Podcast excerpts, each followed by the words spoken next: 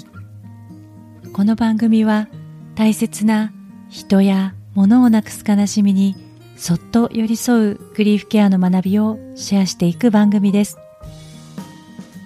グリーフケアにまつわる本やエピソードをご紹介し一緒に考えたり感じたりしながら心の中で涙の種を大事に育てていくようなそんな時間になれたら嬉しいです。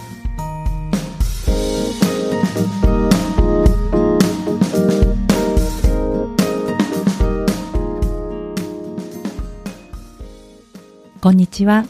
今尾玲子です。先日ある方から職場の同僚が可愛がっていたワンちゃんが死んでしまって仕事に来られなくなってしまった。ペットロスというのはそんなにも辛いものなんですねというお話を聞きました。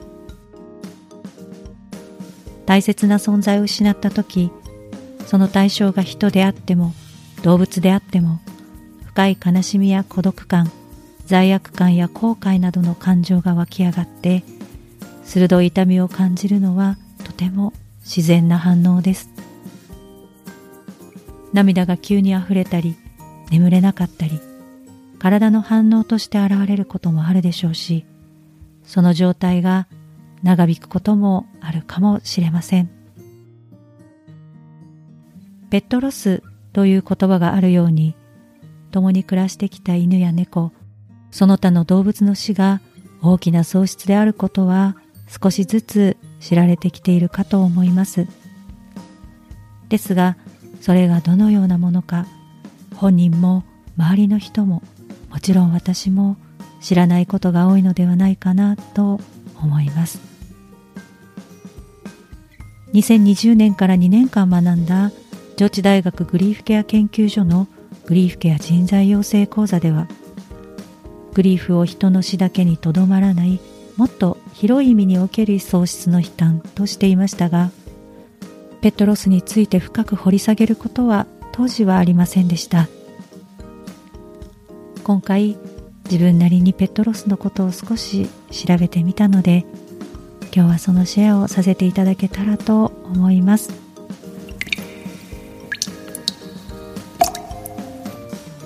ペットロスアニマルロスといったキーワードで検索すると動物愛護の先進国と言われるイギリスや7割の世帯がペットを飼っているというアメリカではたくさんの情報が共有され非営利団体などのペットロスのためのグリーフサポートグループを見つけることができます。そうしたサイトでは共通してペットの死はなぜこんなにも辛いのか。そしてそのグリーフとどう向き合うのか。が主なテーマとして紹介されていました。最初になぜペットの死はこんなにも辛いのかという点についてはそのペット犬猫うさぎ鳥種類にかかわらずその子と自分の間にかけがえのない愛情とつながりがあってしかもいろんな感情や複雑な関係性が入り混じる人間同士の関係とは違い動物から人に向けられている愛は無条件の愛であってその関係性はより純粋なものだと言えます。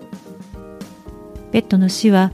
いつもそこにただ存在してただ与えてくれていた純粋な愛情や癒し喜びを丸ごと失うことになるのでその喪失はとても大きなものになります。そしてもう一つペットロスをより辛いものにしているのがペットの死というグリーフが理解されにくいということです。家族同様のかけがえのないペットでも他人にはただの犬ただの猫と見られてしまうことも実際にはあるかと思います。この理解されにくく社会的に認められにくいとされるグリーフをアメリカの老年学の学者ケニス・ドガはアンフランチャイズド・グリーフ公認されない悲嘆という言葉で表しました。公認されない悲嘆はいくつかに分類されますがその一つに関係性が認識されづらい悲嘆があります。例えば結婚していないパートナーや離婚した元配偶者恋人や友達同僚の死をきっかけとしたグリーフは悲しみを表す場が限られていたりなかったりもします。また重要さが認められにくくその喪失が過小評価されるものとして流産や中絶による死高齢者の死そしてペットの死に対する悲嘆などがあります。その他には死という概念を理解できないと思われている子どもや認知症の方発達障害の方の悲嘆や自死や受刑者の死エイズやコロナによる死といった表立って話すことを戸惑うような悲嘆も公認されない悲嘆に含まれます。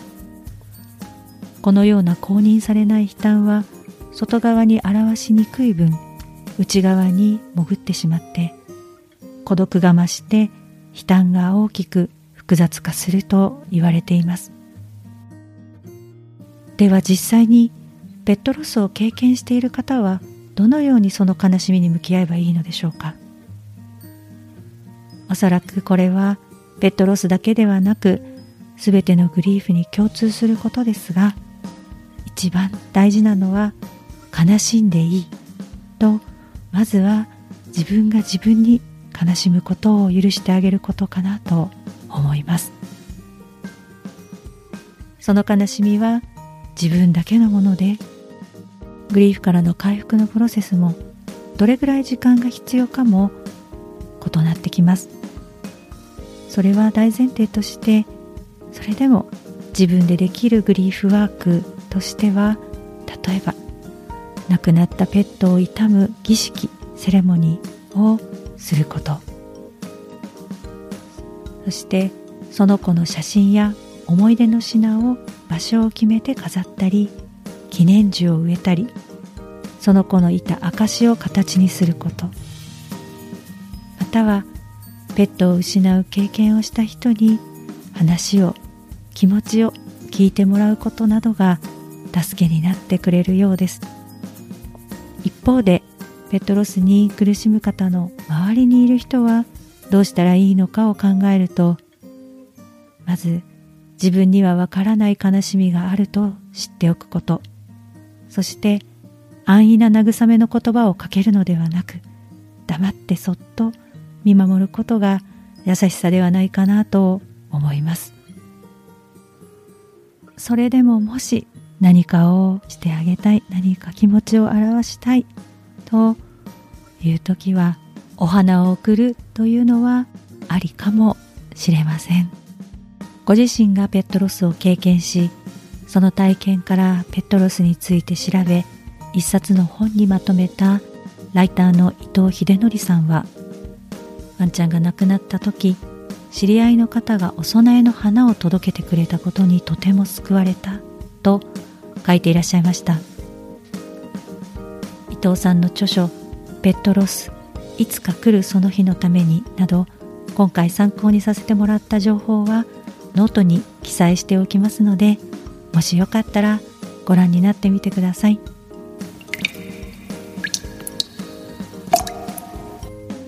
グリーフからの回復は時間がかかることも時が経ってからまたやってくるということもありますが亡くなった存在からもらった愛はなくならず時を超えても続いていくものだろうと私は思っています。亡くなったワンちゃん猫ちゃん動物の子たちが飼い主さんをこれからも守ってくれますように心から祈っています。